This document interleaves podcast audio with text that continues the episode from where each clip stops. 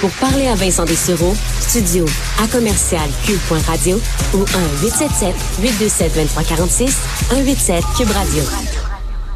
Je rappelle que Geneviève Peterson est en congé aujourd'hui. C'est moi, Vincent Dessureau, qui la remplace. Alors qu'on surveille dans une dizaine de minutes, on devrait avoir le ministre fédéral de la Santé, euh, Jean-Yves Duclos, en point de presse sur euh, ces nouvelles règles ou conseils. On verra exactement euh, les détails concernant les voyageurs. Le gouvernement fédéral, semble vouloir serrer la vis avec Omicron. et ben, on arrive, on le sait, au temps des fêtes. On parle des voyageurs. Certains vont passer le temps des fêtes en voyage ou du moins souhaitaient le passer en voyage. Euh, les autres, ben, idéalement, ce sera en famille. On sait que le maximum est de 20 personnes pendant le temps des fêtes. Décision de François Legault qui semble quand même chambranlant. Pour l'instant, il tient, mais attend de voir des projections.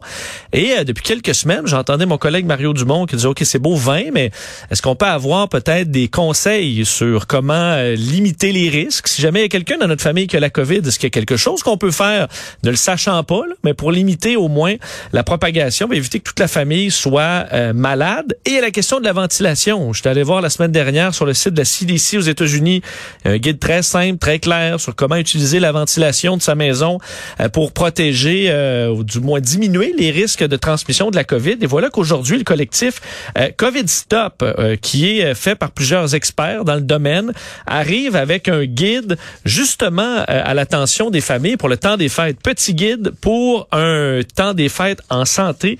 J'ai trouvé des informations là-dedans très intéressantes et des trucs dont on dont on parle depuis longtemps, mais une page très intéressante sur cette ventilation et comment utiliser ce qu'on a déjà à la maison pour euh, mieux ventiler. Pour en parler, euh, on rejoint tout de suite l'épidémiologiste et membre du collectif COVID Stop, Dr Nima Machouf. Dr Machouf, bonjour. Bonjour, Monsieur Dessureau. Euh, je trouve ça très intéressant, cette idée-là. Qu'est-ce qui vous a amené à, vous lancer dans ce guide pour les familles? Est-ce que c'était pour un peu, pas pointer du doigt le gouvernement, mais boucher un trou dans la mesure où beaucoup de familles semblaient un peu euh, peut-être confuses sur euh, quoi faire pendant le temps des fêtes pour diminuer les risques? Justement, à, cause de ça, parce que beaucoup de personnes nous, nous appelaient, nous demandaient des conseils, parce qu'ils il voulait savoir comment il devrait faire, comment se comporter. Il y avait les lois du gouvernement, mais il y avait aussi la crainte des gens. Et euh, les gens ne se sentaient pas en sécurité. Donc on s'est dit, ben on va on va essayer de sortir un guide et finalement, euh, il vient de sortir aujourd'hui. Euh, parlons euh, justement de la ventilation. Je pense que c'est un des bouts où on a, qui, est nouveau pour nous. On a appris à se laver les mains, porter le masque et compagnie. qu'en est-il de la ventilation? Qu'est-ce qu'on sait de, de, son utilité pour nos maisons alors qu'on en a parlé un peu dans les milieux de travail, les hôpitaux, les CHSLD? pour la maison, est-ce que ça fait une réelle différence? Qu'est-ce qu'on peut faire facilement pour, pour l'utiliser à bon escient? On peut faire plusieurs choses. premièrement, il faut savoir que le virus, il est dans l'air. C'est dans, c'est, par aérosol qui se transmet majoritairement. Donc, si on veut prendre des mesures pour réduire le risque, il faut jouer sur cette façon de transmission. Au, début, on pensait que c'était avec les objets, on lavait tous les objets, on, on se lavait des mains dix fois par jour, tout ça. Maintenant, on réalise que c'est plutôt dans l'air. Alors, il faut porter attention à ça. Et il y a beaucoup de moyens pour pouvoir le faire, des moyens vraiment pas chers, des moyens qu'on a euh, euh, à portée de la main. Premièrement, euh, essayer d'être moins nombreux. Moins on est de personnes ensemble à la maison, venant de bulles différentes, on s'entend? Euh, donc on parle des fêtes là. Euh, venant de bulles différentes, ben moins il y aura risque que quelqu'un dans la gang soit infectieuse et le transmette aux autres. De un. De deux, plus on choisit un espace grand, euh, plus l'espace est grand, le plafond de la là où on se réunit est élevé, mais ben, moins il y aura de concentration d'air, euh, si vous voulez, euh, infecté. Donc, il faut imaginer, il faut imaginer que une personne qui est infectieuse, qui a des virus à envoyer dans l'air, c'est comme un fumeur, un fumeur qui fume à l'intérieur. On veut pas sentir la fumée de l'autre. Ah, je comprends, c'est une bonne façon. On s'imagine à bon là à l'époque où il y en a peut-être bon qui y en a qui fument encore, mais où on veut, euh, on s'imagine que c'est de la fumée. Et qu'est-ce qu'on ferait naturellement pour éliminer cette odeur-là? Ça devrait marcher pour la COVID aussi.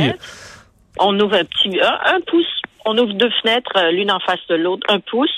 Comme ça, ça fait aérer l'air. On ouvre la porte cinq minutes par heure. Ça fait changer l'air euh, complètement. On choisit la, la, pièce la plus grande. Les cuisines ont une hotte on ouvre la hotte de la cuisine, on ouvre le ventilateur de la salle de bain. Ça, déjà, ça fait évacuer l'air. Euh, L'autre chose qu'on peut faire, si on a des capteurs de CO2, ben, on utilise un, capteur de CO2 pour voir s'il y a une concentration trop élevée de, de CO2 dans la pièce. Si c'est le cas, on ouvre les fenêtres, on ouvre la porte, on aère. Euh, L'autre chose, si on a des euh, purificateurs d'air, pardon, si on a des purificateurs d'air, on les utilise. Sinon, un autre moyen aussi, moins de gens y pensent, c'est qu'on ferme le, le, euh, le couvercle de la toilette avant de tirer la chasse d'eau. OK, donc ça, c'est pourquoi? Parce qu'on excrète les virus aussi. Puis quand on tire la chasse, ça fait un tourbillon d'air et ça peut en propulser dans l'air. OK, je, Donc, ce sont différents moyens qu'on peut utiliser pour essayer d'éviter, de réduire le risque de la transmission. Donc c'est intéressant parce qu'on peut, s'il y a des familles, il y a plusieurs personnes, on peut même penser dans quelle maison on se réunit et prendre la maison qui euh, fonctionne le mieux avec ces conseils-là. Oui, tout à fait. Choisir l'endroit où il y aura moins de concentration possible des personnes. On peut même utiliser toutes les pièces de la maison, faire plusieurs tablés et répartir les gens. Comme euh, ça, on est moins concentré au même endroit. Les tests rapides, euh, Madame Machouf, on a l'impression euh, que ça arrive, ça, ça, arrive dans nos vies rapidement. Pour ceux qui en ont jamais utilisé, qu'on devra les utiliser bientôt. Est-ce que ça vous rassure de voir que ça arrive? Est-ce que pour le temps des fêtes, on devrait s'en procurer? S'il y en a des gratuits qui vont arriver, on l'espère. Sinon, est-ce qu'on peut s'en procurer, les, les acheter? Est-ce que ça vaut la peine? Oui, ça vaut la peine absolument et je suis très contente que le gouvernement ait finalement annoncé qu'il allait en mettre à disposition de la population gratuitement. Parce que si on veut qu'ils soient utilisés réellement ces tests-là, il faudrait qu'ils soient hum, accessibles, que tout le monde puisse y avoir accès. Un test à 10 dollars le test, à 10-15 dollars le test. Euh, euh, S'il y a 10 invités chez vous, vous ne pas payer 100 dollars juste pour tester les gens. Alors, euh, il faudrait que ce soit à portée de la main. C'est très bien. Nous, on, considère, on conseille fortement que les gens aillent les chercher et les utilisent euh, avant d'aller euh, à un party. Surtout s'il y a, si, si on a pris le moindre risque. Premièrement, si on a des symptômes, on reste à la maison et, on, personne n'en discute. Il ne faut pas aller se promener à gauche et à droite. on reste à la maison. Mais si on n'a pas de symptômes, ça se peut qu'on l'ait attrapé la COVID. Et et qu'on n'ait pas de symptômes, mais qu'on soit transmetteur. Donc, pour éviter de mettre les autres à risque, on fait un test le jour même avant d'aller euh, pour euh, l'invitation, avant d'aller chez des gens. Euh, docteur Machouf, euh, sur la situation actuelle avec Omicron, on attend là, dans quelques minutes euh, Jean-Yves Duclos qui euh, bon va resserrer la vis aux frontières. les voyageurs, on les a beaucoup pointés du doigt pendant bon un bon moment, avec raison parce que ça peut faire rentrer des variants, ça pouvait amener des cas. Là, les voyageurs sont testés souvent au départ, sont testés à l'arrivée. Est-ce que c'est encore alors qu'Omicron est installé au Canada de façon assez claire, est-ce que c'est encore une grande partie du problème selon vous et que le gouvernement fédéral fait bien? D'aller serrer la vis à cet endroit-là? Euh, il faudrait qu'il serre la vis, mais de manière cohérente et intelligente. Le fait de fermer les frontières euh, aux aéroports et surtout les fermer à certains pays, tandis que maintenant Omicron est partout dans, presque tous les pays, rendu déjà dans presque tous les pays. Ça sert à rien. pas logique.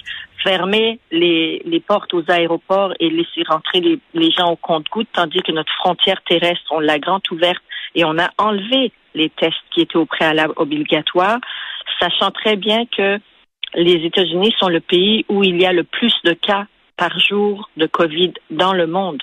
Alors, on vient d'ouvrir une frontière complètement, euh, tandis qu'on en sert d'autres endroits. C'est pas logique. Il faut que la, la logique suive. Si on veut éviter que le, des virus viennent. Maintenant, on parle d'Omicron, mais ça peut être un autre aussi, un autre variant qui va sortir à un autre moment donné. Euh, si on veut éviter que ça arrive de l'extérieur, il faudrait retester les gens. Il faudrait que les gens soient bien testés, idéalement vaccinés, sinon mis en quarantaine. Il faudrait que les gens, une fois qu'ils arrivent ici, qu'ils aillent en quarantaine pour ne pas transmettre le virus s'ils l'ont. En terminant, docteur Machouf, votre niveau de de pessimiste ou euh, pessimisme ou d'optimisme face à Omicron. Euh, on essaie de pas trop être pessimiste. En même temps, on, commence à y avoir goûté pas mal. Euh, vous vous placez où avec les informations qu'on a jusqu'à maintenant sur ce variant-là? Alors, Omicron, ce qu'on sait de lui à date, c'est qu'il se transmet beaucoup plus que le Delta, qui déjà, lui, se transmettait beaucoup plus que le virus original. Euh, il est, il, il, euh, la maladie qu'il crée est moins grave. il euh, rend, il envoie les gens à l'hôpital beaucoup moins et il tue les gens beaucoup moins que le Delta déjà. Sauf que, imaginez le Delta si il a infecté 100 personnes, puis disons qu'il était, qu'il avait un taux de létalité de 3% Ça veut dire chaque, pour, de, sur chaque 100 personnes infectées, il y en avait 3 qui décédaient. Si Omicron, son taux de mortalité est beaucoup plus faible, disons 1% donc trois fois moins que celui du Delta, mais il infecte dix fois plus. Hmm. Ça veut dire, au lieu de 100 personnes, lui, il, irait infecter 1000 personnes. Même avec un taux de mortalité de 1% ça nous fait 10 personnes qui vont mourir au bout du compte. Donc, étant, si on compte, c'est vrai que la, la, il semble moins grave, mais ça dépend quel genre de dommages il va laisser, parce que s'il touche beaucoup plus de personnes, au bout du compte, quand on compte les individus qui viennent de tomber au combat, ça peut être quand même très lourd. Alors, il faut, faut être prudent avec Omicron jusqu'à ce qu'on le, le, comprenne bien comme il faut. Est-ce qu'il faut aussi s'inquiéter de, en ce moment là, il semble y avoir une fatigue, une fatigue, on peut le comprendre dans le réseau de la santé sur les vagues successives. Au, dépistage, on manque de monde. Au, euh, au centre de vaccination aussi. Donc, est-ce qu'on n'a pas l'appareil en ce moment pour faire face à une grande montée euh, comme on l'a connu par le passé non plus? Oui, on est tous épuisés. Donc, c'est pour ça qu'il faut être euh, plus prudent. Et, et pour le temps des fêtes, euh, essayons de fêter dans, mais dans la dans la mesure du possible, essayons de d'être prudents et de mettre toutes les chances de notre côté. Les tests rapides, les vaccins. Utilisons les, les moyens qu'on a à disposition. Euh, dans certains cas, le masque. et n'oubliez surtout pas que il faudrait se donner cette souplesse cette année de, de devoir annuler à la dernière minute. Parce euh, il faut qu'on évolue avec l'évolution de l'épidémie locale aussi. Ouais, on a appris la résilience quand même depuis euh, deux ans. D'ailleurs, pour tous ces conseils-là, parce que euh, bon, ce guide est très intéressant pour se préparer au, au Noël en famille. www.covid-stop.ca pour aller voir le petit guide pour un temps des fêtes en santé. Docteur Renima Machouf, merci infiniment d'avoir été là. Merci à vous. Bonne journée. Au revoir.